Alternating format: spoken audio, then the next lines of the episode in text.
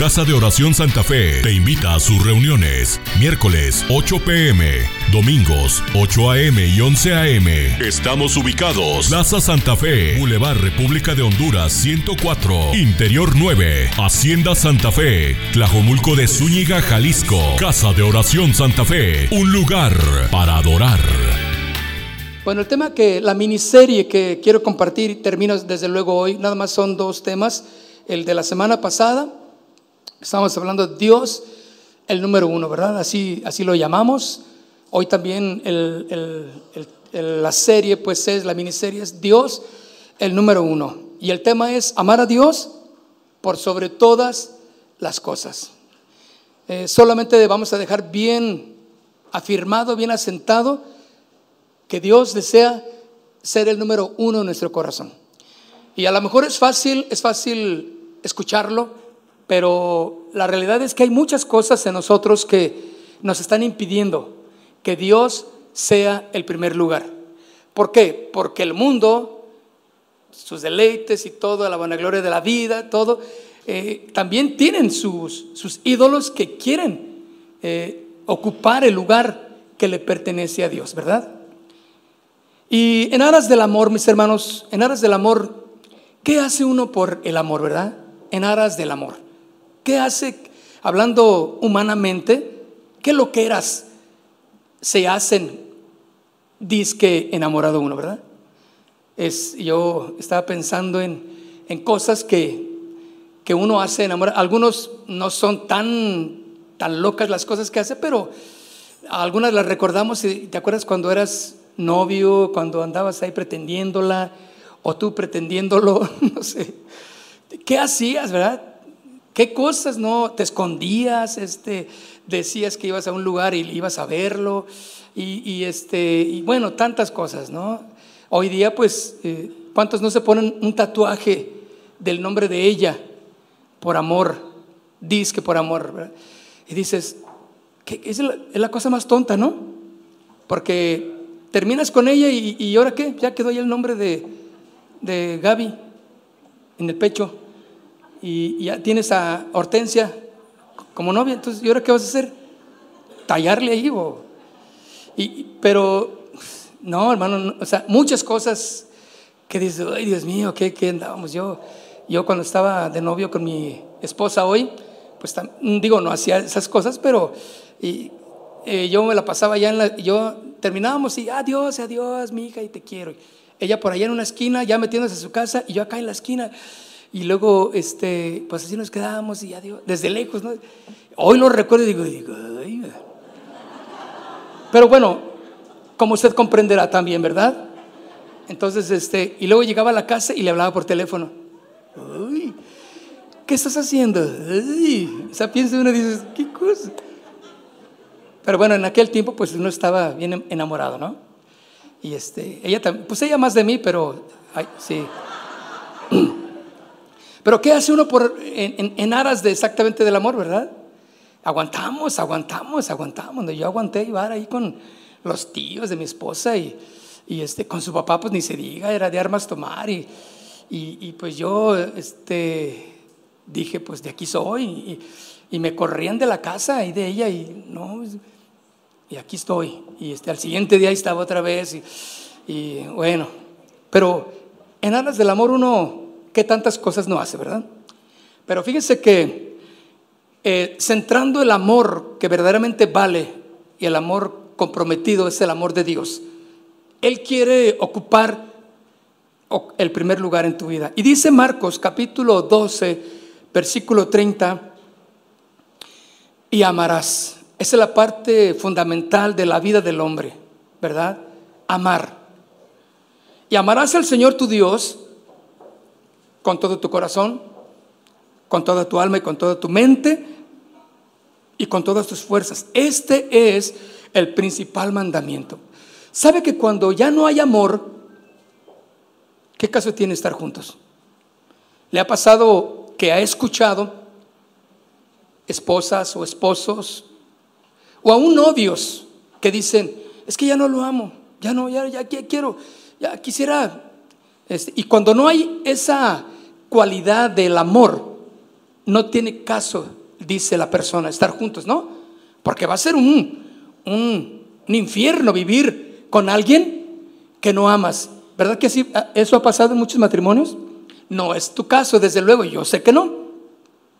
Pero en muchos, cuando el amor ya está desapareciendo en la relación, sientes que no estás a gusto y tienes que poner eh, empeño en, en salir adelante y que el amor de Dios, ¿sí? O el amor entre esposos, pues florezca una vez más. ¿Por qué? Porque el amor, mis hermanos, es la base del matrimonio.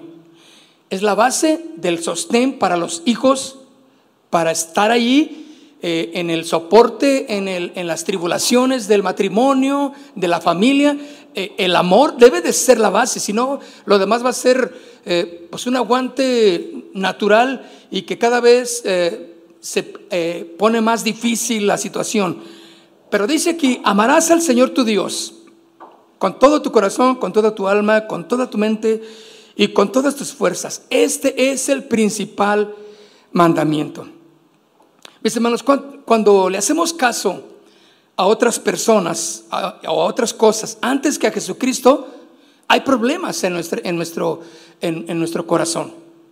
¿Qué tantas personas pueden hacerle caso a un influencer, por ejemplo, hoy en día? Yo veo las visitas de varios influencers ahí y veo, eh, bueno, la otra vez desde luego vi a algunas chicas anoréxicas, ¿verdad? Eh, no, no, aquí en México, pues sé que hay, pero este era una chica americana con, y, con serios problemas de anorexia. Entonces, eh, pero tenía, una, tenía demasiadas visitas. La gente la visitaba, le animaba, le, le, querían ser como ella y, y, porque era una influencia, era una influencia esa, esa, esa señorita. Para, creo que una de ellas ya falleció, pero, pero era una influencia. Yo vi las visitas de, que hacían a, la, página de esa mujer, de esa señorita, y eran muchas.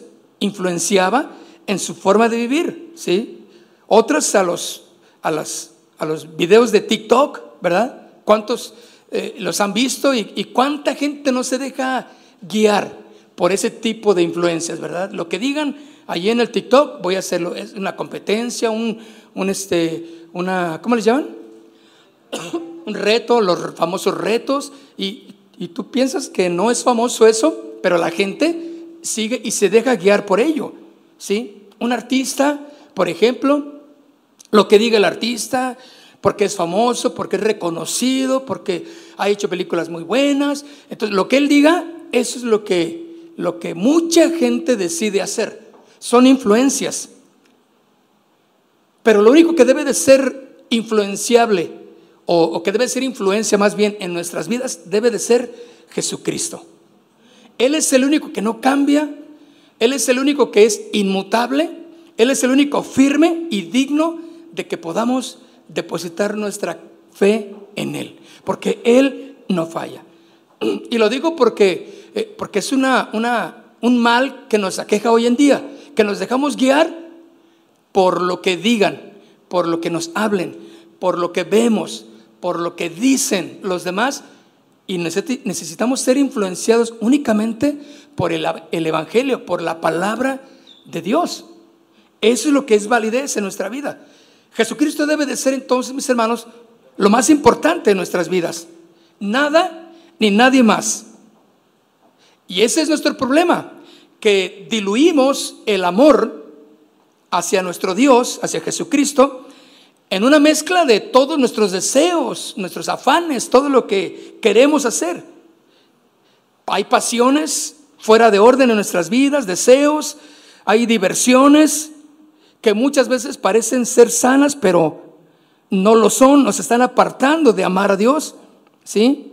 Hay mucha canalidad en nuestras vidas y eso hace que no amemos a Dios, que no amemos a Jesucristo. Por lo tanto, no estamos dispuestos a amarlo por sobre todas las cosas, porque el mensaje del Evangelio y el mensaje de la ley de Dios es amarás al Señor tu Dios por sobre todas las cosas.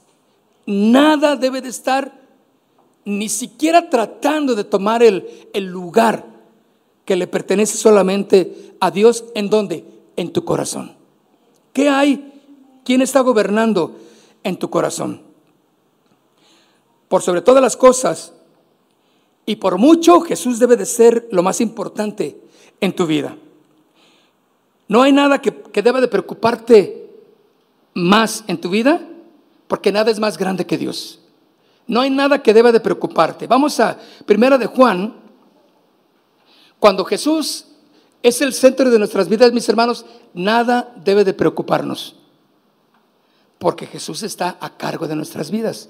Porque Él es lo más importante y Él es más grande que nuestros problemas. ¿Verdad que así lo creemos? Primera de Juan, capítulo 2. Primera de Juan, capítulo 2, verso 15. ¿Qué dice? No améis al mundo. El mundo tiene su estilo de hacer las cosas. El mundo, desde luego, en el mundo no tiene cabida Jesucristo. Dios no tiene cabida en el mundo. Si nosotros amamos al mundo, estamos en problemas. Por eso dice aquí, no ames al mundo, el sistema, la forma, ¿sí? las costumbres, ¿sí? los pensamientos, eso es lo que quiere decir. No ames al mundo ni las cosas que están en el mundo. Si alguno ama al mundo, el amor del Padre no está en él. ¿Cuál es la palabra clave aquí? Amar. Amar. Nuestro corazón por naturaleza caída está inclinado a amar al mundo. O sea, no tenemos ningún problema en amar al mundo. Pero sí tenemos problemas para amar a Dios, ¿verdad que sí? Porque Dios nos implica un cambio completamente de, de mentalidad, un cambio de corazón un cambio de naturaleza, que ese solamente viene cuando Jesucristo es el Señor de nuestras vidas. Así es como Cristo puede trabajar en nosotros y ser verdaderamente el Señor de nuestro corazón. No améis al mundo ni lo que hay en el mundo. Si alguno ama el mundo, ¿qué dice? El amor del Padre no está en él. Muchos pueden vivir engañados entonces pensando que el amor de Dios está ahí y lo, y lo hablan, lo decretan y lo establecen y, lo, y, brincan y dan siete vueltas. Pues da las vueltas que quieras. Si el amor del Padre no está en ti, es porque amas al mundo. Y tu vida no va a ir en el plan que Dios quiere que camines, en la victoria en Cristo Jesús. Por lo tanto, vas a ser presa ¿sí? de todos los deseos carnales, de todas las seducciones que hay en el mundo, de todo lo que los pensamientos que hay, tú vas a ser presa de ello. Por eso hay tanto cristianoide hoy en día. ¿Sí? Aquel que dice ser, pero no lo verdaderamente Jesús no es el centro de su corazón. Tú lo ves haciendo cosas incorrectas y te preguntas, "Oye, ¿pero qué le pasa? Este, pues, luego va a la iglesia, a la iglesia fulana, al nombre que sea, ¿no? De la iglesia. Precisamente porque Jesús no es el centro de su vida, porque no hay ese verdadero amor, porque ama más al mundo. Ahora dice aquí, porque todo lo que hay en el mundo, los deseos de la carne, los deseos de los ojos y la vanagloria de la vida. Tres cosas que componen la vida de una persona. ¿sí? Tres cosas que componen la vida de una persona. Los deseos de la carne, claro, los deseos de los ojos. Vemos, queremos hacer lo que hacen ellos, porque viendo exactamente cómo entra ese deseo y la vanagloria de la vida. O sea, ponerle atención desmedidamente a las cosas de este mundo, mis hermanos, te va a llevar a la perdición. Te vas a ir separando del amor de Dios. Y poco a poco vas a ir y permitir que el amor se vaya enfriando en tu vida. Puedes seguir yendo a la iglesia, desde luego, eres y vas a ser bienvenido en la iglesia que vayas. No creo que en una iglesia te corran, pero tu amor va a estar completamente congelado. No hay amor para Dios. No es el primer lugar en tu vida. No hay perdón, no hay eh, afinidad entre hermanos, porque tú estás completamente congelado, porque permitís, permitiste que el amor tomar el control de tu vida, de tus sentimientos. Por eso dice aquí claramente, los deseos de la carne, los deseos de los ojos y la vanagloria de la vida. ¿Qué? No provienen del Padre, sino de dónde? Del mundo. El mundo pasa y sus deseos, pero el que hace la voluntad de Dios permanece para siempre. La pregunta que yo te puedo hacer entonces, ¿quién está llenando tu corazón? ¿Quién llena tu corazón? ¿Eh? ¿De qué estás llenando este corazón? ¿Quién es el que está ocupando tu corazón? ¿Quién satisface tu corazón? Al día. No, no, no, Dios, Dios, hermano. Sí, pero ah, podemos ver que muchos de nosotros no amamos verdaderamente y correctamente a Dios. Porque alguien satisface más que Dios nuestras vidas, porque no le hemos permitido que Él lo haga. Pero dice claramente la advertencia, no ames al mundo ni lo que hay en el mundo, porque todo eso es pasajero. Pon tus ojos en Dios, ama a Dios por sobre todas las cosas. Que nada sea más importante en tu vida que Jesucristo. Algunos puede ser que están llenando en su corazón o les está satisfaciendo en su corazón la droga, algún vicio, un hombre, una mujer, un deseo, la música, el trabajo también, los hijos, tu familia. Todo eso puede estar ocupando el lugar que le corresponde a Dios. Tu corazón, déjame decirte, solo le debe pertenecer a Dios, nada más a Él le debe de pertenecer a Dios y a nadie más. Por eso Dios es celoso, por eso Él dijo, y amarás al Señor tu Dios con todo tu corazón, con toda tu mente y con todas tus fuerzas. Este es el principal mandamiento, mis hermanos. En eso se deriva la vida cristiana, en amar a Dios por sobre todas las cosas.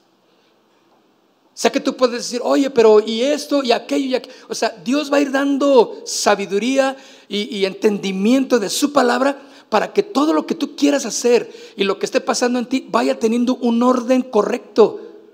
¿Sí? Un orden de responsabilidades.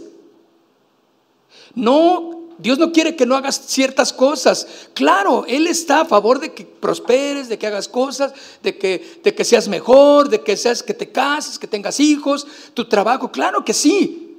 Pero que ninguna de todas estas cosas ocupen el lugar que le corresponde a Dios porque Dios quiere bendecirte. Y cuando Él ocupa el primer lugar, el lugar de preeminencia en nuestro corazón, y verdaderamente vivimos para amarle, todo lo demás viene por añadidura.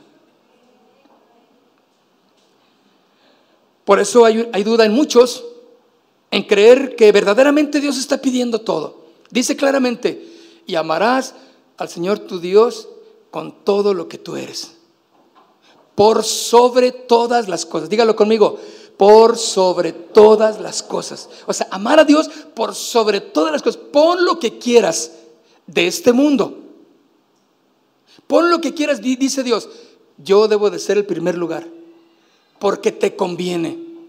¿Sí? Entonces muchos dudan y piensan, ¿hay poco de verdaderamente Dios está pidiéndome todo? Porque Dios quiere que le ames solo a Él. Él siempre fue un Dios celoso, pero no son los celos que, que, conocemos nosotros, carnales, egoístas. No, el celo de Dios es que te quiere para Él. Te quiere bendecir. Quiere que te vaya bien, pero quiere que le ames solo a Él. Pero cuando tú estás en doble pensamiento, en doble decisión, amando las cosas de este mundo. Acuérdense que Pablo el domingo pasado vimos cómo, eh, cómo, los que estaban con él lo dejaron, lo abandonaron, se fueron amando más al mundo y me dejaron, dice Pablo. si así es, por el amor al Señor, está bien, lo acepto. Que haya quedado solo y todos los demás, demás, se fue amando el mundo. Déjame decirte que el mundo tiene su carisma, ¿verdad? Su atracción, claro. Todos luchamos con ello. Yo, yo sé de lo que hablo. Tú también, ¿no? El mundo nos ofrece afán, nos ofrece este trabajo, nos ofrece cosas que nos separan de Dios si no tenemos cuidado. Miqueas, vamos al libro de Miqueas. Antes de terminar el Antiguo Testamento, unos libros atrás, ahí está el libro de Miqueas. No lo confunda con Malaquías. Malaquías es el último, pero unos libros atrás está Miqueas. Capítulo 6, verso 6. Hay una pregunta que el profeta hace aquí. ¿Ya lo tiene? Si no aparece en la iba a aparecer en la pantalla, pero ya vi que esos jóvenes se fueron. Se nos fueron los jóvenes. Ya vi que importantes son los jóvenes, ¿verdad? Y yo pensando que estaba ahí puesta la bien emocionado, pensando que estaba la pantalla. ok, Miqueas capítulo 6, versos 6, 8. Dice, ¿con qué me presentaré ante Jehová? Y adoraré al Dios altísimo? Es una pregunta. ¿Con qué? ¿Cómo voy a venir delante de Dios? ¿Qué le traigo que, que le agrade? ¿Qué le traigo, qué traigo que, que sea bueno para mi Dios? Y luego dice, me presentaré ante Él con holocaustos, con becerros de un año, porque esa era las partes de la ofrenda que la gente traía. Por eso dice, voy a presentarme con, eh, con ofrendas holocaustos de becerros de un año? Otra pregunta, ¿se agradará Jehová de millares de carneros? Millares de carneros. Sacrificios uno tras otro. Se va, eh, eh, porque todo simbolizaba, estos sacrificios, acuérdese, simbolizaban a Cristo. ¿Sí? Todos eh, iban apuntando al sacrificio de Jesucristo nuestro Señor, el Cordero inmolado. Por eso, millares de carneros o diez mil arroyos de qué? De aceite. Como en la mañana, ¿verdad? Más bien de agua. Se desbordaron los ríos. Yo les pregunté a los hermanos, oiga, ¿por qué no vino, hermano? No ha venido. algunos les hablé por teléfono, hermano, no puedo salir. En cuanto abrí la casa, la puerta de la casa, allí estaba ya el, río y, y, se desbordó. Eso sí lo que hay. Mucho, mucho río de agua. Pero fíjense aquí, ríos de aceite porque eran las ofrendas. Ahora, sigue preguntando, ¿daré mi primogénito por mi rebelión? ¿El fruto de mis entrañas por el pecado de mi alma? Oh hombre, Él te ha declarado lo que es bueno, o sea, lo que debes de hacer. Lo que es bueno y lo que Él pide de ti. ¿Qué es? Solamente hacer justicia, amar, misericordia y humillarte ante tu Dios.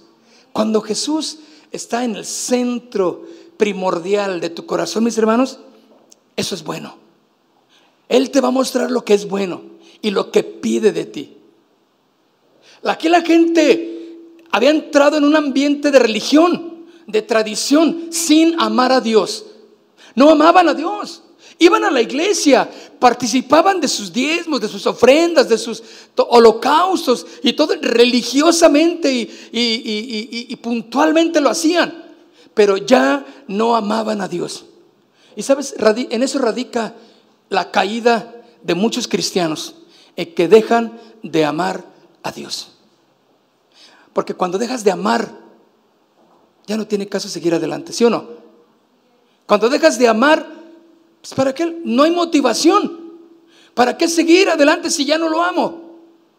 Y muchos por eso dejan de asistir a la iglesia, por eso se empiezan a hacer eh, con costras espirituales, ¿verdad?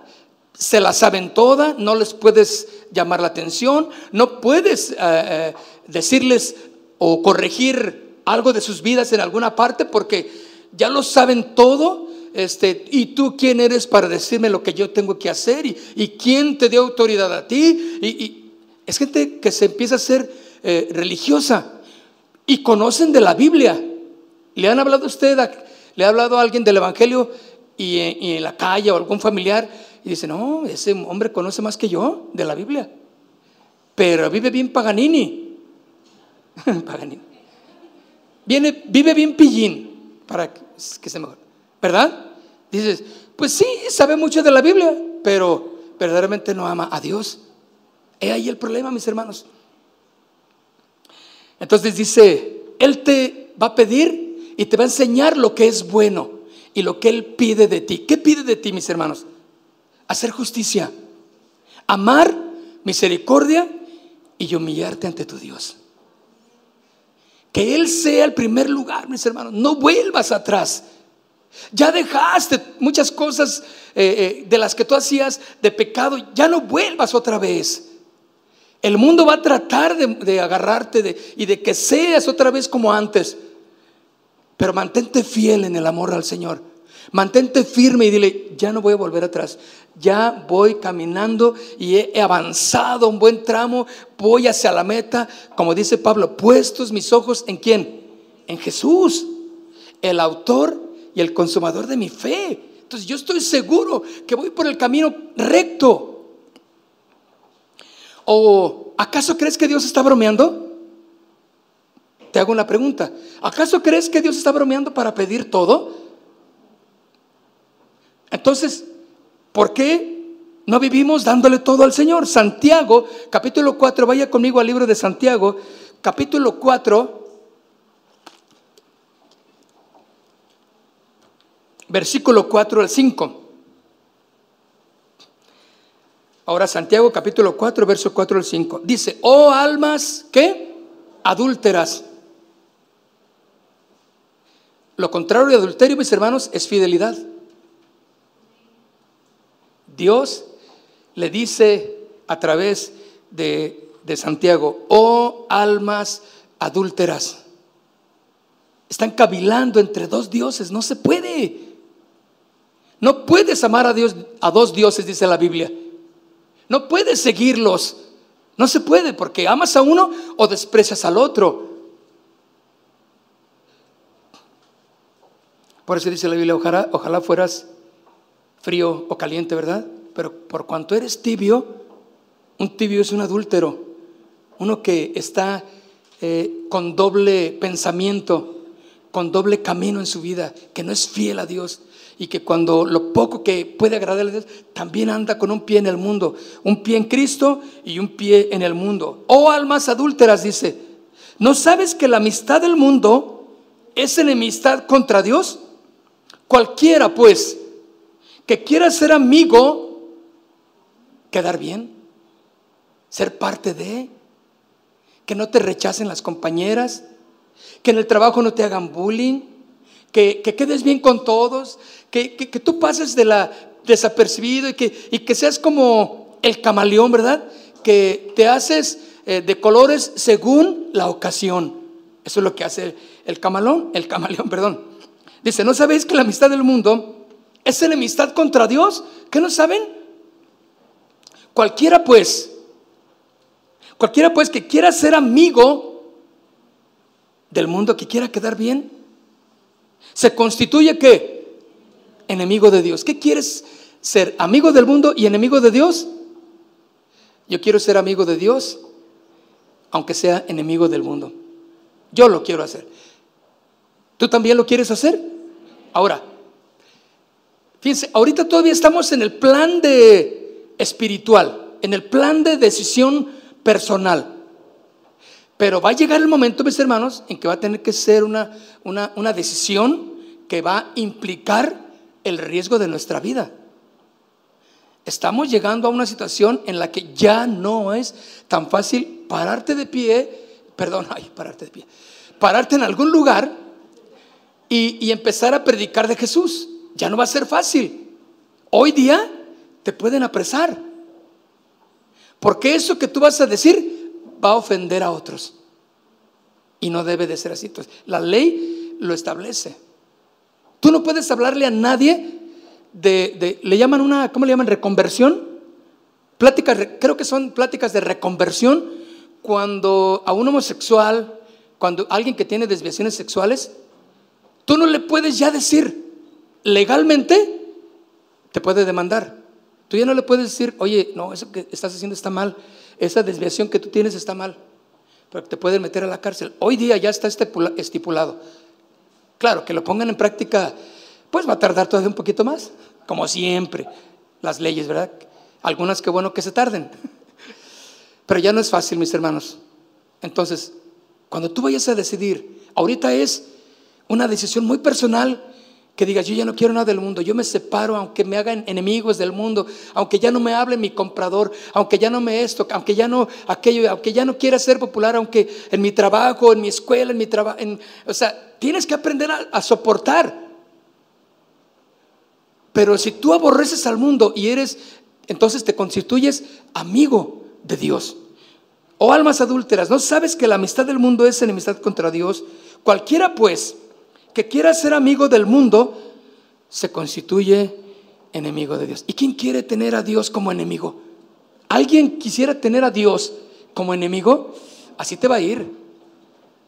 Vas a perder, quieras o no quieras. Vas a perder si eres enemigo de Dios. Pero mira lo que dice aquí la siguiente palabra, o pensáis, que dice la escritura. Cuando dice esto, o pensáis, quiere decir, ¿crees que es broma? Santiago dice, oye, hey, hey, ¿crees que está bromeando Dios cuando te está pidiendo todo, que no seas adúltero en tu corazón? ¿Que no ames las cosas del mundo?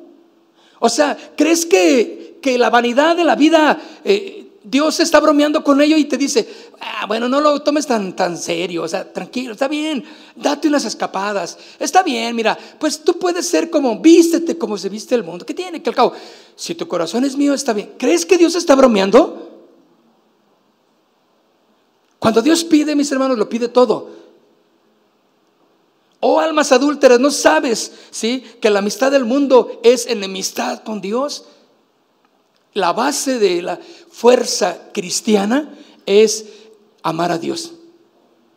No amar la iglesia, es amar a Dios. O piensas que la escritura dice en vano, el espíritu que Él ha hecho morar en nosotros nos anhela celosamente. O sea, ¿crees que Dios está bromeando en pedirte todo? ¿En que Él quiere que vivas para Él solamente?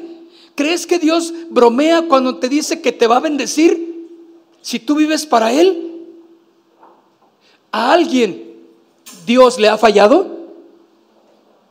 Dios ciertamente tarda en bendecirnos por motivo de aprendizaje propio, porque no entendemos, porque nos desanimamos eh, este, antes de recibir la, la, bendición ya venía, pero a nosotros nos desanimamos y decimos, ah, no, ya, mejor voy a ir a, a sacar eh, eh, este, o a pedirle prestado a alguien, ah, mejor me voy para acá. Y te desanimaste, ya venía tu bendición. Dios quiere hacerlo contigo, pero quiere que el amor que tú le tengas sea un amor de calidad, 100% para Él el Espíritu que Él ha hecho morar en nosotros, nos anhela celosamente. Él nos quiere para Él. Celosamente, yo te quiero para mí, yo te quiero bendecir, pero quiero ser el número uno en tu corazón. Quiero reinar, quiero vivir completamente en tu corazón y nadie más. Nada de que yo soy la catedral y también tengo mis sucursales o mis capillitas, ¿verdad? Como acostumbramos a decir antes de Cristo, ¿verdad? No, esta es mi catedral y también tengo mis capillitas por ahí. Hablando de la chica oficial y las demás. No, mis hermanos, Dios lo pide todo de nosotros. Por eso el Señor bien dijo, no améis al mundo ni las cosas que están en dónde? En el mundo.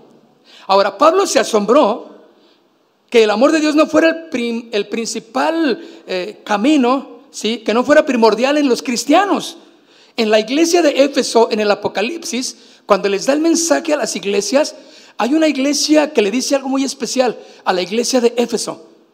Pero primero empieza animando, hablando de sus, de sus buenos eh, detalles, de sus buenas cosas, yo sé que ama, yo sé que has hecho bien y has batallado, has luchado, que, eh, y empieza a darle un buen mensaje a la iglesia de Éfeso. Pero al final, mis hermanos, en, el, en el versículo 4 de Apocalipsis 2, simplemente le dice, pero tengo algo contra ti. ¿Qué era? Que no llegase temprano a la reunión. Tengo algo contra ti, que siempre llegas cuando la alabanza ya empezó. Bueno, yo, yo no, digo, yo pienso que se ha de haber dicho. No estoy diciendo de nadie, si es que no. Porque eso no sucede aquí en la iglesia. Pero mírelo, pero tengo algo contra ti. Aunque eres puntual, aunque estás dispuesta, no sé lo que suceda, tú estás ahí en la iglesia, tú vas y participas, eres parte de, y, con empeño asistes, haces muchas cosas, ayudas al vecino, ayudas a la vecina, y ahora te toca ir a visitar a, la señora en el hospital porque te comprometiste. Ah, qué bueno, dice el Señor, bien, pero tengo algo contra ti, que has dejado tu primer amor. Eso le dice en el verso 4 que has dejado tu primer amor. Ya no me amas. Ya no me amas. Señor, pero ¿cómo no? Si aquí estoy en la iglesia.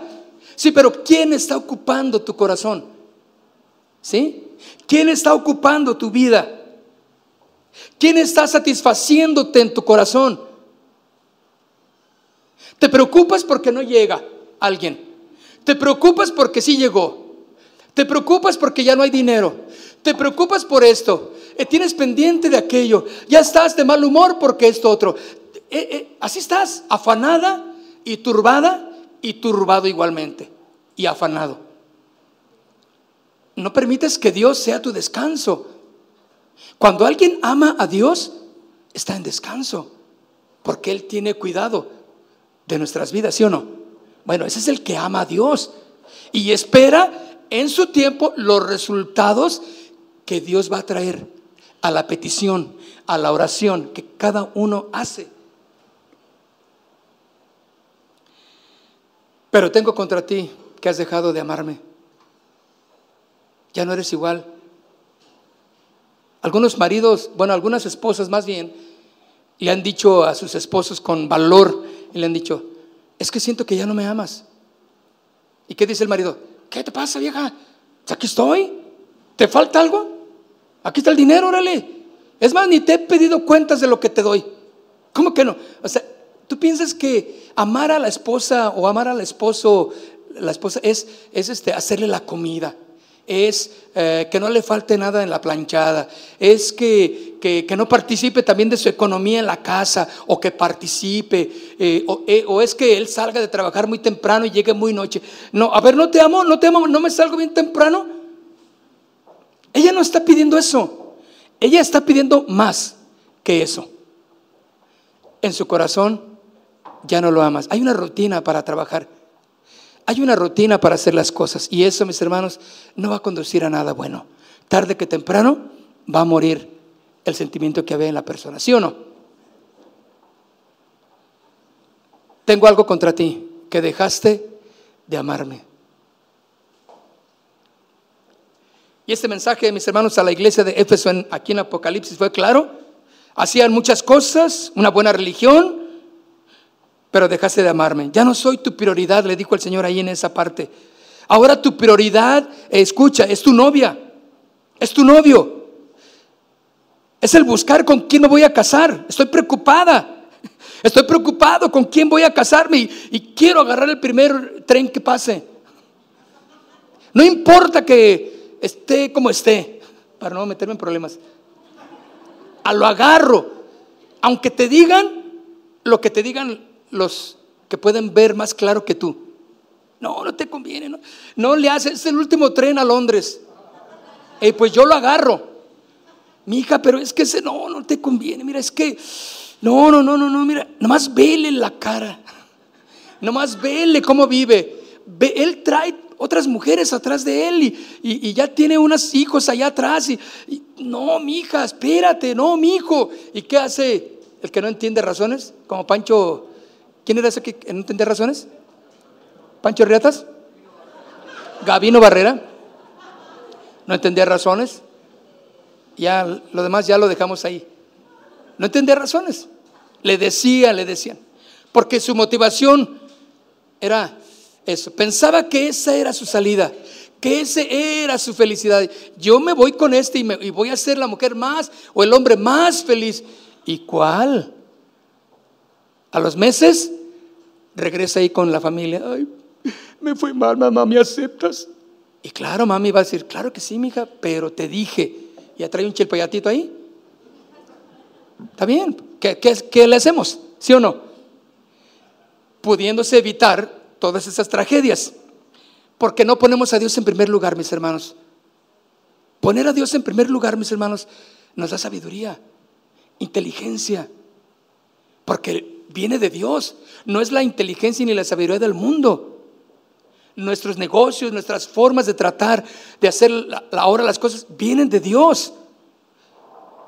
Y hay gente que anda buscando con quién se va a casar, cómo agradar a su esposo, cómo agradar a su esposa, esclavizados a él o a ella. Otros, el seguir preparándose para ser alguien en la vida, alguien en la vida, como, no, no, no, o sea, y hacen un lado a Dios. Dios, Dios, espérame ahorita, Dios, ahorita no, estoy muy joven, necesito estudiar y, y para mí lo más importante es prepararme y luego veo lo de Dios. Y hacen un lado a Dios. O sea, Dios no está peleado con tus proyectos. Dios no está peleado con tus planes, quiere poner orden en ellos.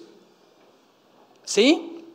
Y dale gracias a Dios que no saliste en la universidad que tú habías hecho planes, porque Dios tiene otros planes mejor. Pero aquel que ama a Dios sí lo podrá entender. Pero aquel que no es su prioridad a Dios va a renegar. Y va a decir, ¿por qué? Y va a pelear contra Dios. Y todo lo que se llama iglesia la va a agarrar en contra. No, si te digo que ahí no. Y empieza a despotricar en contra de todo lo que se llame de Dios y de la iglesia.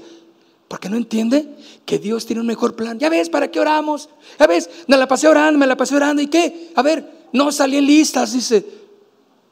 Mi hijo, y tu mamá sabia te dice, espérame, Dios tiene algo mejor para ti. No, no es cierto. ¿Por qué? Porque su corazón no está en el amar a Dios. Él quiere salirse con la suya.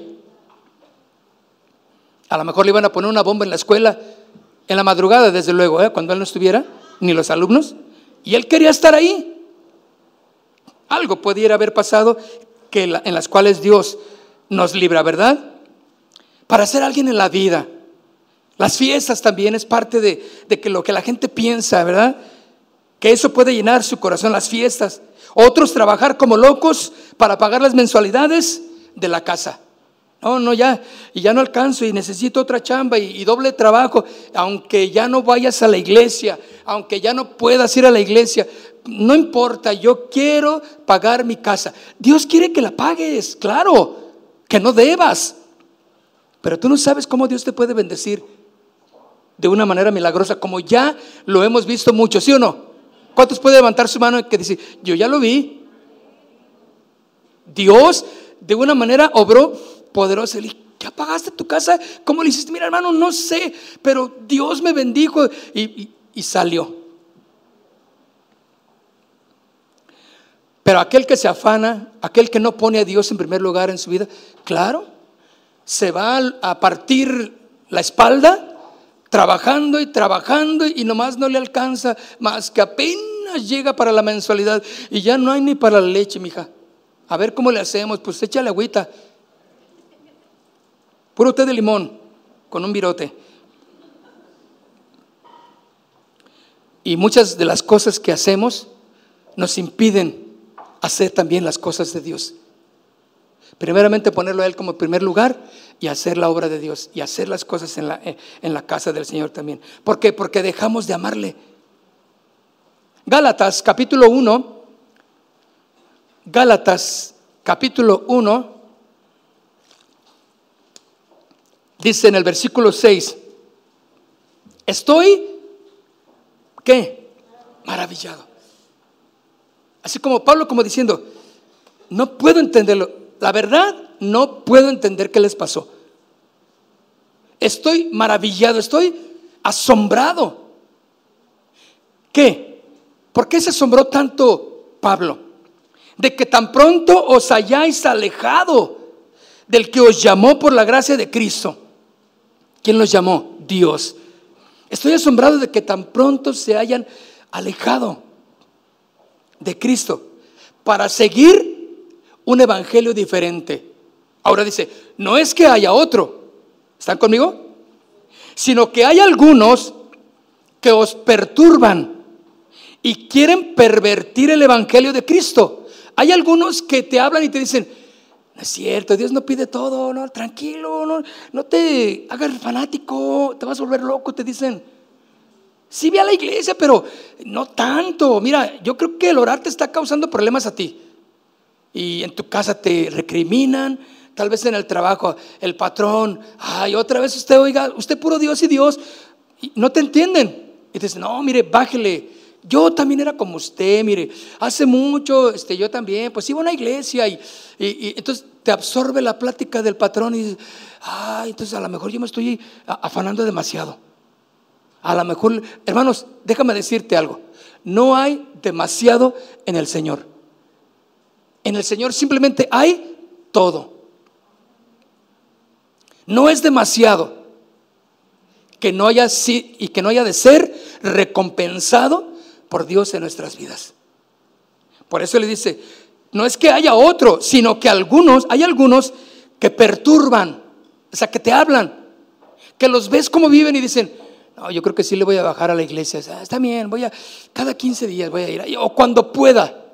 Oh, no he podido ahorita, es que he tenido mucho trabajo. Oh, no es que no he podido porque eh, ya salí en la escuela, en las listas. No, no puedo por esto. Y empiezan a, ser absorbidos por el sistema del mundo.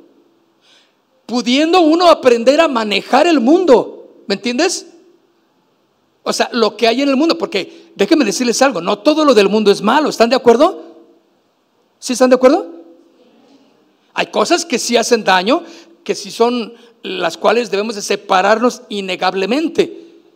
Pero hay otras cosas que dices, pero también pueden ser una trampa. Que aunque no son malas, se pueden convertir en una trampa. Entonces, todo eso, el, trabajar, el estudiar, claro que no es malo el ser una persona del querer lograr éxito y ser mejor no es malo. Todo cuando se hace en un debido orden. Ese es el problema. Que cuando no estamos en el amor de Dios, que cuando Dios no llena nuestra vida, primeramente, mis hermanos, vamos a pedirle a otros que nos llenen. Una relación, el sexo, eh, la pornografía, eh, en los vicios, eh, mi carácter horrible y, no dejo que se transforme, que Dios lo transforme y soy terrible porque el amor de Dios no me está no, no, no le permito que me llene. ¿Y qué me domina? Mis deseos, mis sentimientos. Por eso el mensaje es, amarás al Señor tu Dios por sobre todas las cosas. Nada debe de estar arriba de Dios, ni ocupando ni siquiera su lugar.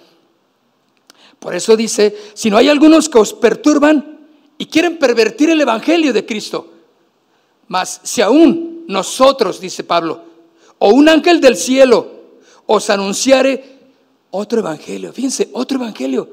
Déjame decirle algo, hay gente que ha perturbado el Evangelio, genuino, sectas, religiones, y en ellos los testigos, los mormones y, y muchos más que han perturbado han pervertido el Evangelio, lo han hecho porque es otro Evangelio. No es el Evangelio sano de la palabra, escrita, inspirada por, los, ah, por Dios eh, en los apóstoles.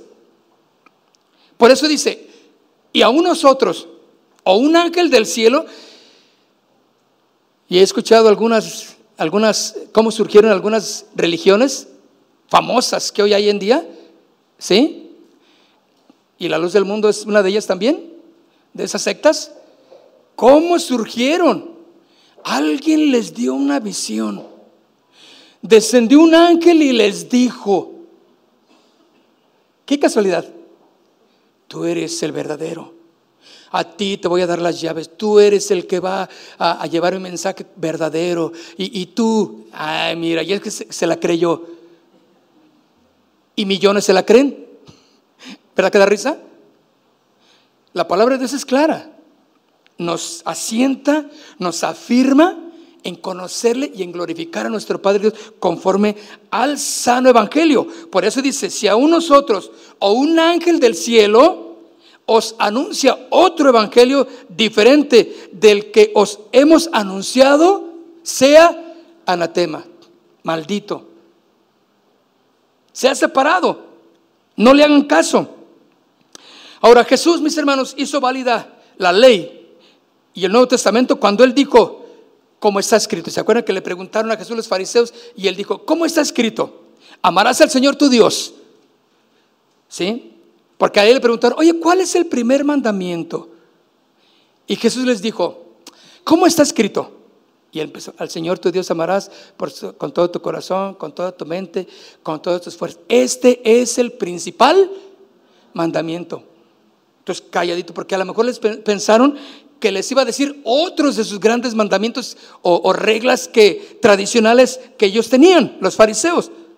Y es cuando Jesús menciona ahí en, los, evangelios, en, Marcos y en Mateo, ¿sí? que amarás al Señor tu Dios con toda tu mente, con todo tu corazón y con todas tus fuerzas. Estaba hablando de una, una ley del Antiguo Testamento, en Deuteronomio. Cuando Jesús lo menciona, ahí lo hace parte del verdadero evangelio. Por eso, mis hermanos, el verdadero evangelio se resume en eso. Amarás al Señor tu Dios por sobre todas las cosas. Este es el principal mandamiento. Cuando tú ames verdaderamente a Dios y a tu prójimo como a ti mismo, estás cumpliendo la ley. Pero, entonces, y todos los rituales que tenemos, Señor, y el incienso, y, el corderito que lo tenemos que matar y machacar bien, y, y, todas las esto, y cómo vamos a quemar el incienso, y cómo le vamos a hacer así, y cómo nos tenemos que vestir. Dice, todo eso yo lo voy a pagar, dijo Cristo, en la cruz. Yo soy el cordero inmolado. Entonces, lo único que ustedes van a hacer ahora es amar a Dios con toda su alma, con todo su corazón y con todas sus fuerzas. Y por sobre todas las cosas. La pregunta es, ¿tú amas al Señor por sobre todas las cosas? No hay nadie más arriba en tu corazón que Jesucristo. ¿Quién está entronizado en tu corazón? ¿Quién está sentado en la silla del trono de tu corazón? ¿Es Jesucristo o es un deseo, un familiar, un vicio, una amistad, una relación. No es que no la puedo dejar porque si la dejo siento que voy a morir. Ah, pues ahí está. No, no, no, no, es mi, dinero, mi dinerito. No, es que con tantos trabajos que si, me lo, si me, se me pierde, me lo roban, me mato. Mm, ahí está su tesoro y su corazón ahí, ¿sí o no? No está Jesús como el primer lugar en su vida. Entonces puedo ver entonces que muchos aman la obra de Dios y no al Dios de la obra. Y en Marcos capítulo 12, voy a terminar, quiero pedirle que lo lea por favor conmigo. Marcos capítulo 12, versículo 26 y 30. Jesús le respondió, el primer mandamiento de todos es, oye Israel, el Señor nuestro Dios el Señor, ¿qué? Uno es. Y amarás al Señor tu Dios con todo tu corazón, con toda tu alma y con toda tu mente y con todas tus fuerzas. Este es el principal mandamiento. Quiero invitarles que se pongan de pie.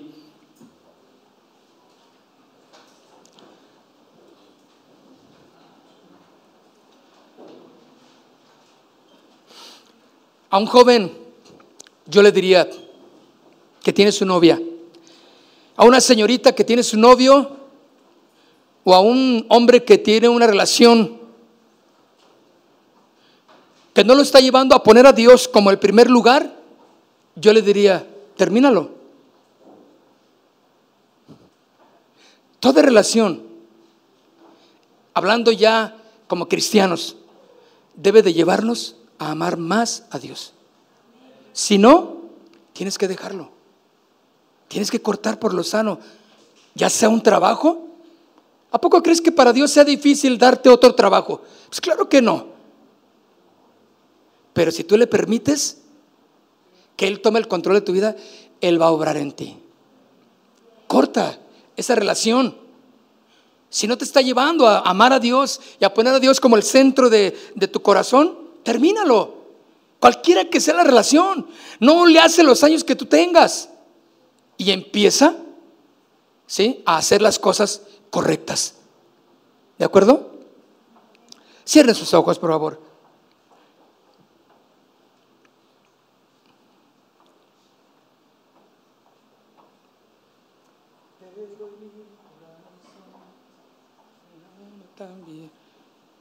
Señor, aquí estamos en esta tarde ya dándote gracias, porque nos has amado con un amor, Señor, incalculable. Nos amaste tanto que enviaste a tu Hijo Jesucristo a morir por cada uno de nosotros, Señor. Y el mandamiento es claro, como estuvo en el Antiguo Testamento, Señor, como estuvo en los inicios de la vida del hombre, amarás al Señor tu Dios con todo tu corazón, con toda tu mente y con todas tus fuerzas. Hoy, Señor, ahora que estamos adorándote en esta mañana, en esta tarde ya, para nosotros es, es tu palabra la que es firme, Señor, que nos mantiene puestos los pies en la tierra, Señor, sabiendo que debemos de amarte, Señor, como dice en el libro del Evangelio de Marcos, y de Mateo, el principal mandamiento es amar a Dios.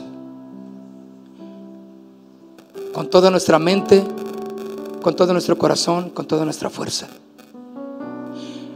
Padre, en esta tarde queremos decirte que no hay nadie y que no queremos a nadie que ocupe en nuestro corazón el lugar que solo a ti te pertenece, Señor. Quiero mucho a mi esposa mi esposa me quiere mucho, pero yo no quiero ocupar el lugar en su corazón. Yo no quiero ser una piedra de tropiezo para mi familiar. Y si ellos tienen que enderezar su vida, yo también, Señor. Porque yo quiero amarte más que cualquier otra persona. A nadie más amaré como a ti, Señor. Y quiero decírtelo en esta mañana, Señor, cuando yo te pongo a ti en primer lugar en mi vida. Todo lo demás va a ser una bendición. Mi trabajo, mi relación con mis amigos, mi relación en mi trabajo, mi relación en mi familia, con mis hijos. Yo creo, Señor, que cuando te amamos a ti, Señor, y que cuando te ponemos a ti en primer lugar, Dios, tú obras, trabajas, nos hablas, nos enseñas y pones orden en nuestro corazón, Dios. Yo quiero invitarte a que levantes tus manos y le diga, Señor, aquí estoy en esta tarde. Yo quiero, Señor, ponerte en primer lugar en mi vida. No quiero amar la iglesia, no quiero amar la religión, las normas de la religión, sea cual sea, el nombre que sea. Te quiero amar a ti, Señor, por sobre todas las cosas. Es mi deseo amarte, Dios. Es mi deseo, Señor, que tú seas el primer lugar en mi corazón.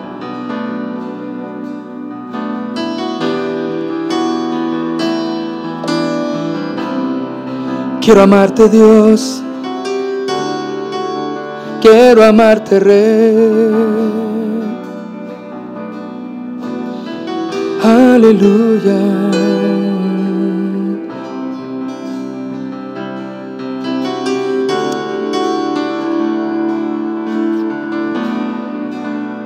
Vamos a decirle,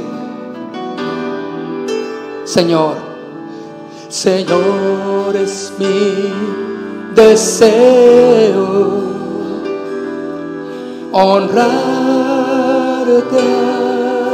a ti con mi corazón te alabaré.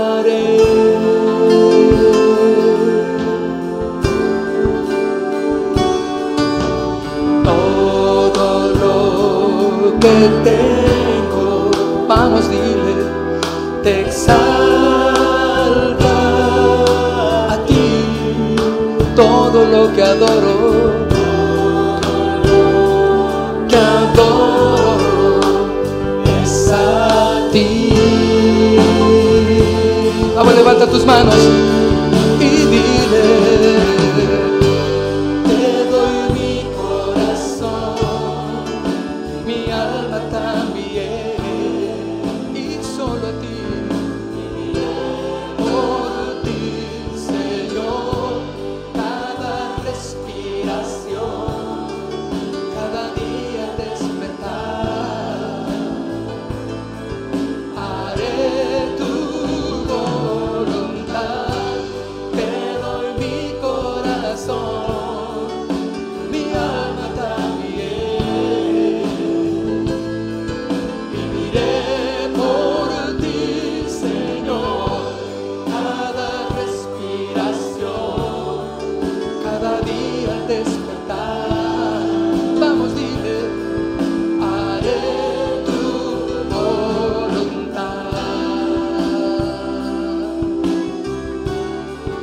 Vamos, levanta tus manos y adórale.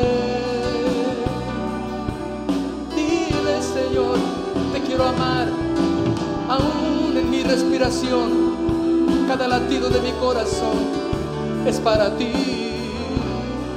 Vamos, dile una vez más.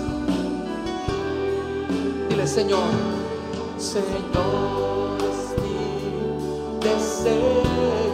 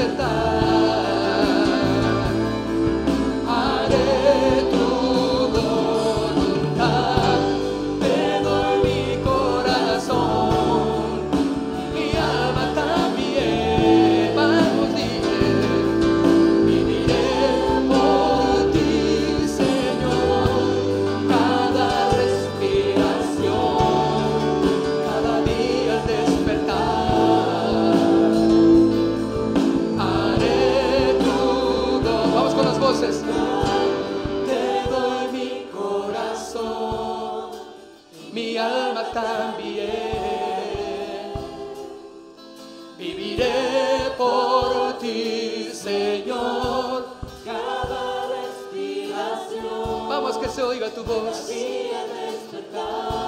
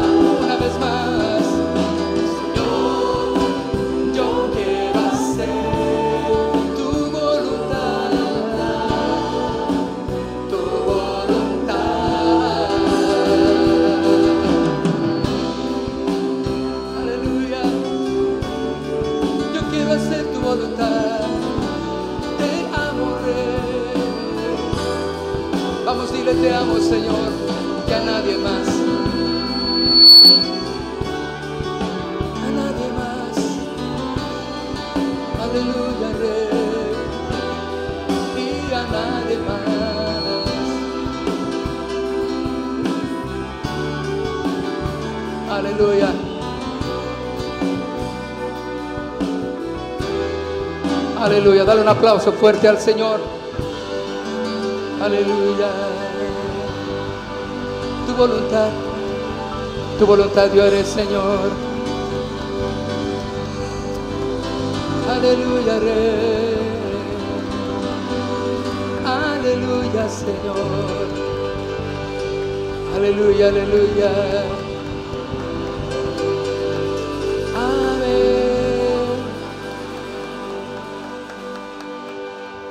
Aleluya. ¿Cuántos aman al Señor? Amén. Casa de Oración Santa Fe te invita a sus reuniones. Miércoles 8 pm, domingos 8 am y 11 am. Estamos ubicados. Plaza Santa Fe, Boulevard República de Honduras 104, Interior 9, Hacienda Santa Fe, Tlajomulco de Zúñiga, Jalisco. Casa de Oración Santa Fe, un lugar para adorar.